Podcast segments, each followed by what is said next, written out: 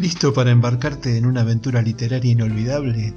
Entre Párrafos es un podcast emocionante que se está transformando en tu portal a un mundo de historias cautivadoras, discusiones profundas y entrevistas inspiradoras con autores talentosos. Sumergite en el reino de la literatura y déjate llevar por la magia de las palabras, descubriendo libros de nuevos autores. No olvides presionar el botón de suscripción, unirte a nuestra comunidad de ratones de biblioteca y desbloquear el verdadero poder de la narración independiente. Entre párrafos, encuentro de escritores, la parte divertida de las letras. Soy Marcel Urbano, periodista, escritor y por la gracia de las nuevas tecnologías, podcaster. Hola, ¿qué tal? Bienvenidos a este nuevo episodio extra de Entre Párrafos, hoy con un fragmento de la novela Símbolo Fuego de Alejandro Lescano Larregui, escritor argentino a quien entrevisté en el podcast anterior. Pero antes déjame hacerte algunas sugerencias literarias.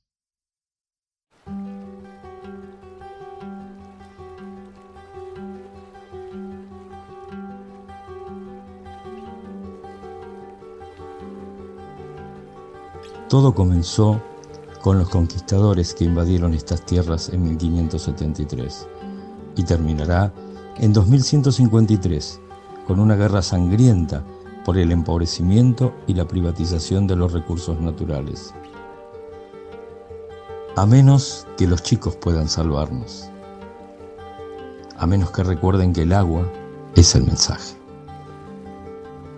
Si conocieras un dato cierto del futuro que puede acabar con la vida en el planeta tal cual la conocemos, ¿hasta dónde serías capaz de llegar para evitarlo?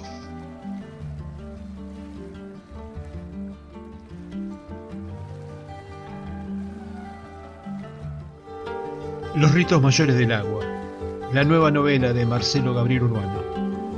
Encontrala en la tienda del autor en versión papel y en tinta libre, tanto en papel como en digital.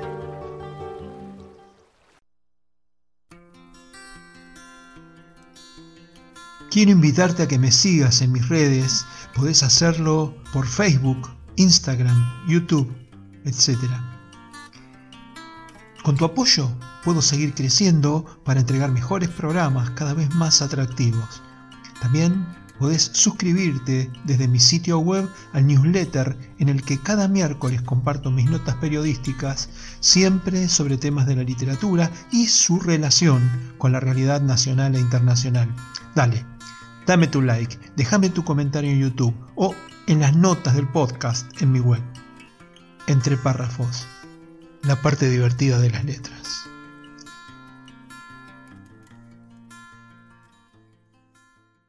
Ahora sí, el capítulo 6 de Símbolo Fuego, de Alejandro Lescano Larregui.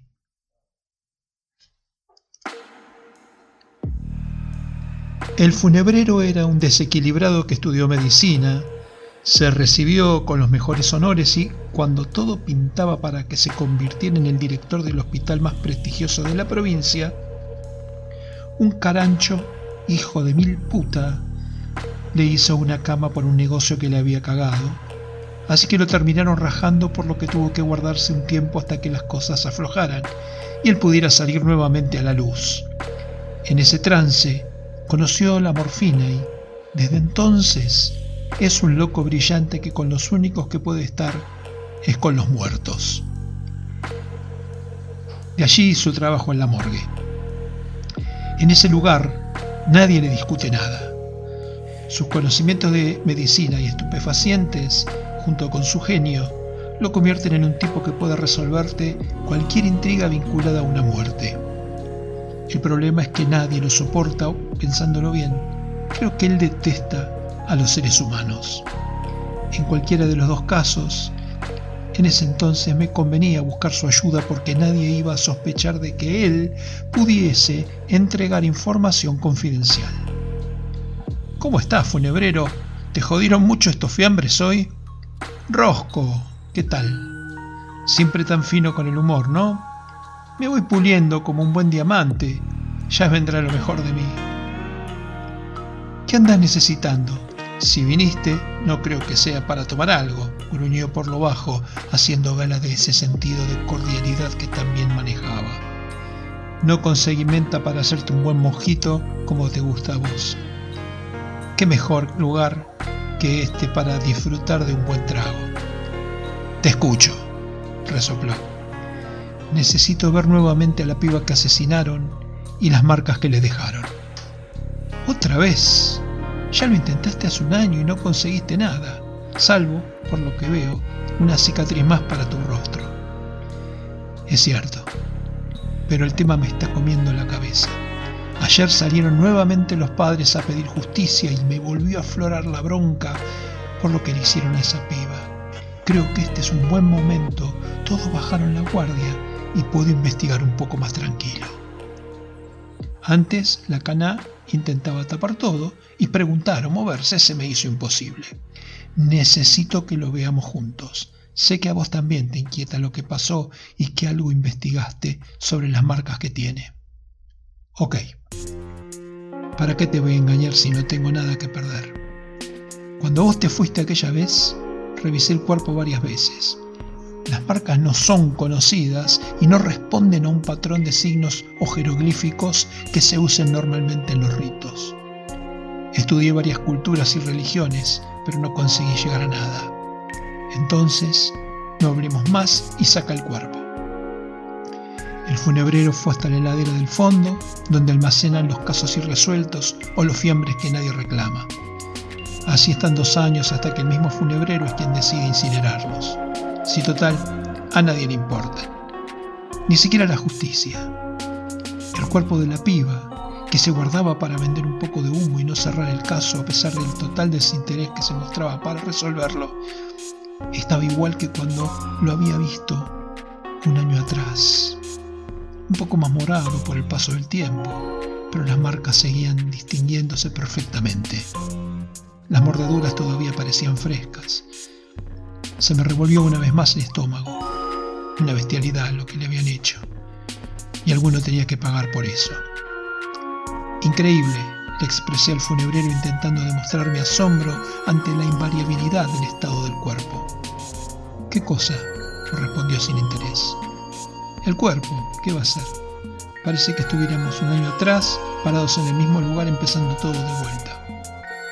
¿Y qué es lo que estamos haciendo? si no es más que uno de tus rabiosos ataques ante una más de las tantas enfermedades de este mundo, me respondió monocorde, como si no le calentara un pito su tarea en ese momento. Dale, boludo, saca la sábana y dame un par de guantes. No vine a darte explicaciones. Escúchame, ¿pudiste estudiarlas? ¿Sacaste alguna conclusión? Como te dije antes, no las puedo relacionar con ningún rito o cosa parecida. No sé qué querés que te diga. El desgano del funebrero ya era exasperante. Mirá, funebrero, yo sé que este es un raye mío y no pretendo que te metas en este quilombo, pero necesito de tu ayuda para entender mejor cómo le hicieron las marcas, si dejaron huellas que me lleven a algún lado. No sé, tal vez observes algún indicio que salga de lo usual. Ok, ok. Vamos a empezar de nuevo. Tráeme aquella bandeja y ponete algo de música. En el grabador tengo algo de Cerujirán. Fíjate como para que me enfríe, si vale el término, hice todo lo que me pidió a la velocidad de un rayo.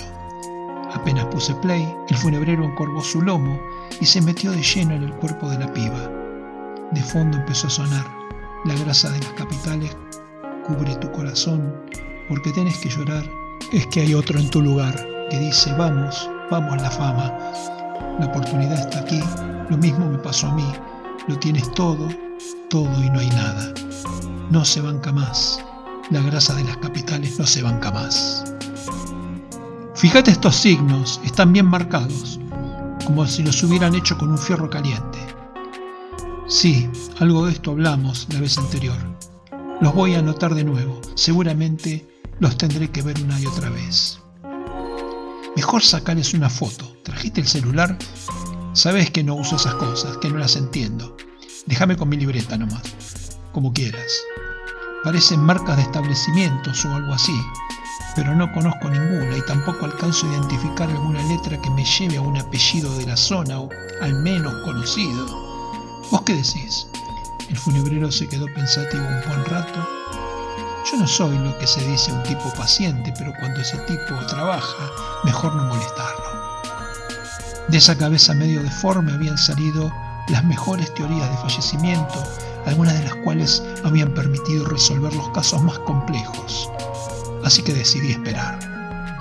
Mirá, Rosco, hay algo que no cierra. Hay como una idea general en los símbolos, pero sinceramente no alcanzo a ver un elemento claro de conexión que me permita explicarte esta sensación. Necesito que se relacionen con las marcas que les hacen al ganado. Son muy precisas y definidas. Algo hay en los bordes de cada sello que no me termina de convencer. Creo que tengo que pensarlo un poco. Ahora estoy cansado. Cuando tenga algo te aviso. Estaba claro que la jornada había terminado ahí. Seguir buscando con un funebrero de ganado era como querer explicarle a tu vieja que las poleras habían pasado de moda. Una pérdida total de tiempo. Necesitaba reflexionar, así que me despedí del funebrero y tomé por la puerta trasera, que muy raramente se usaba en la morgue.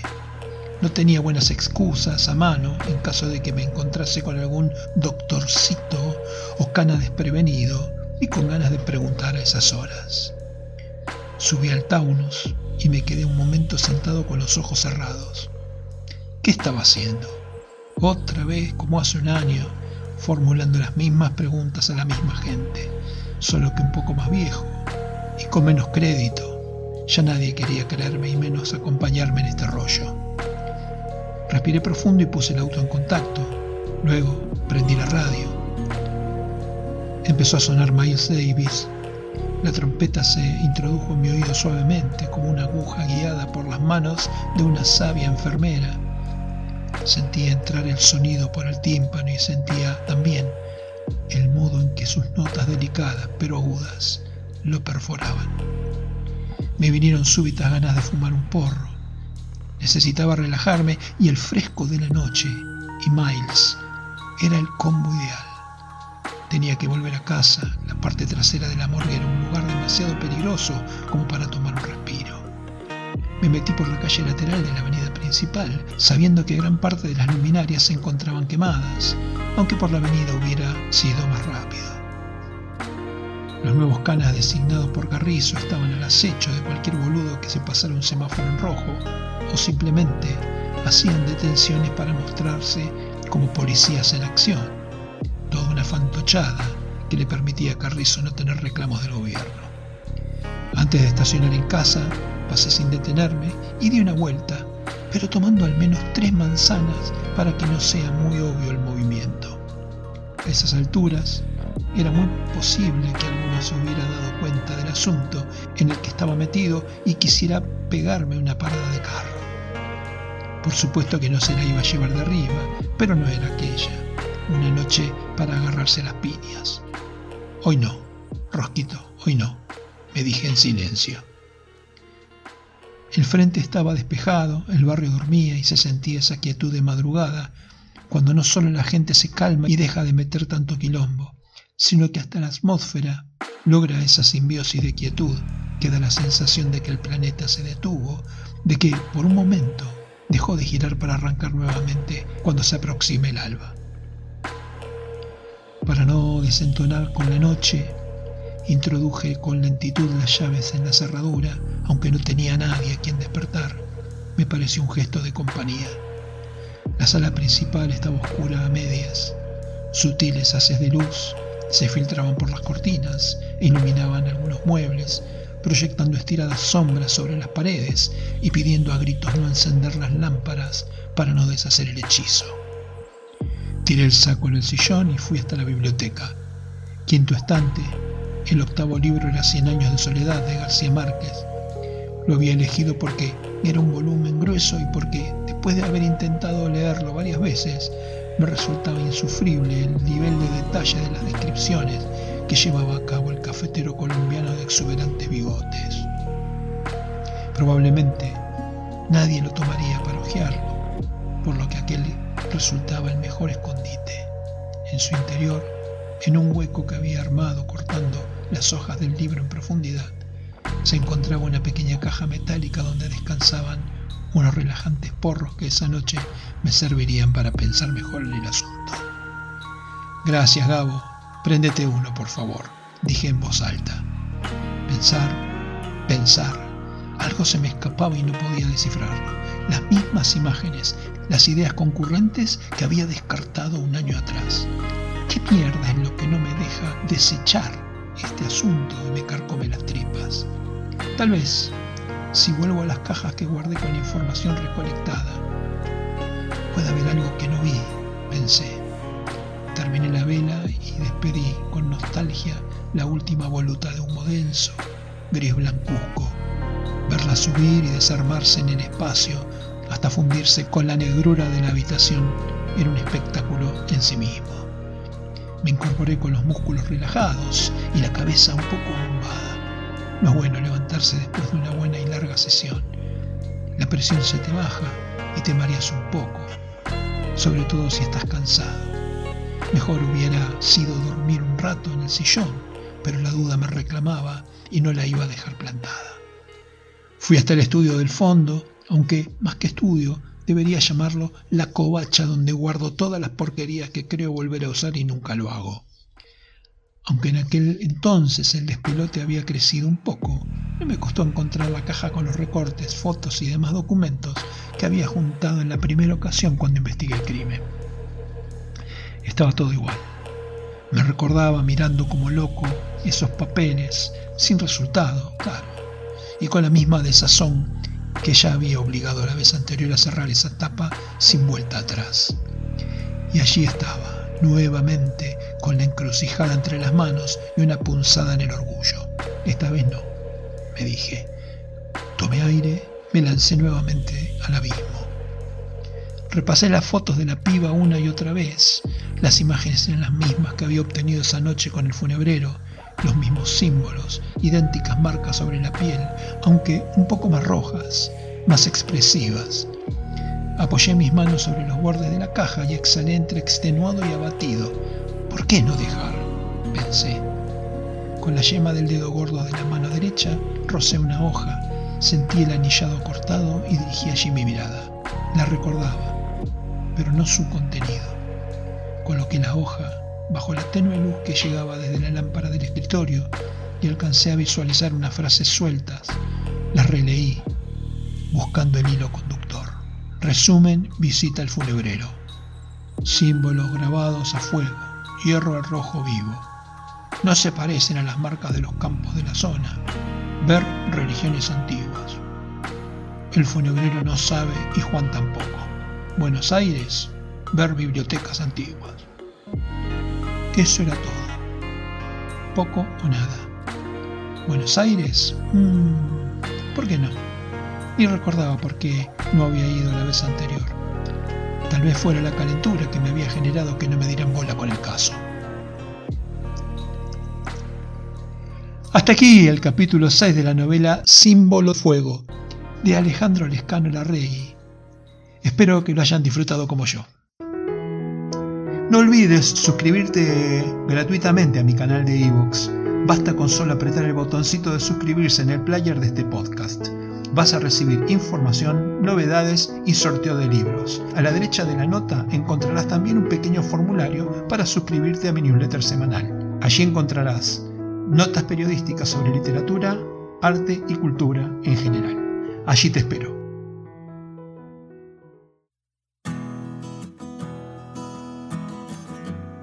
No olvides presionar el botón de suscripción, unirte a nuestra comunidad de ratones de biblioteca y desbloquear el verdadero poder de la narración independiente. Entre párrafos, encuentro de escritores, la parte divertida de las letras.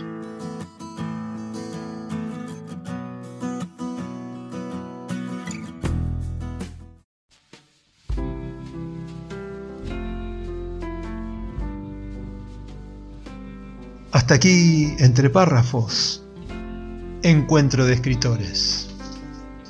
Un podcast emocionante sobre literatura independiente. Aquí estarás descubriendo libros donde las palabras cobran vida y las emociones desbordan. Unite a nuestra comunidad y descubrí la magia de la literatura en cada episodio. Suscríbete ahora y comienza tu viaje literario. Soy Marcelo Urbano, periodista, escritor y por la gracia de las nuevas tecnologías, podcaster, espero en el próximo programa.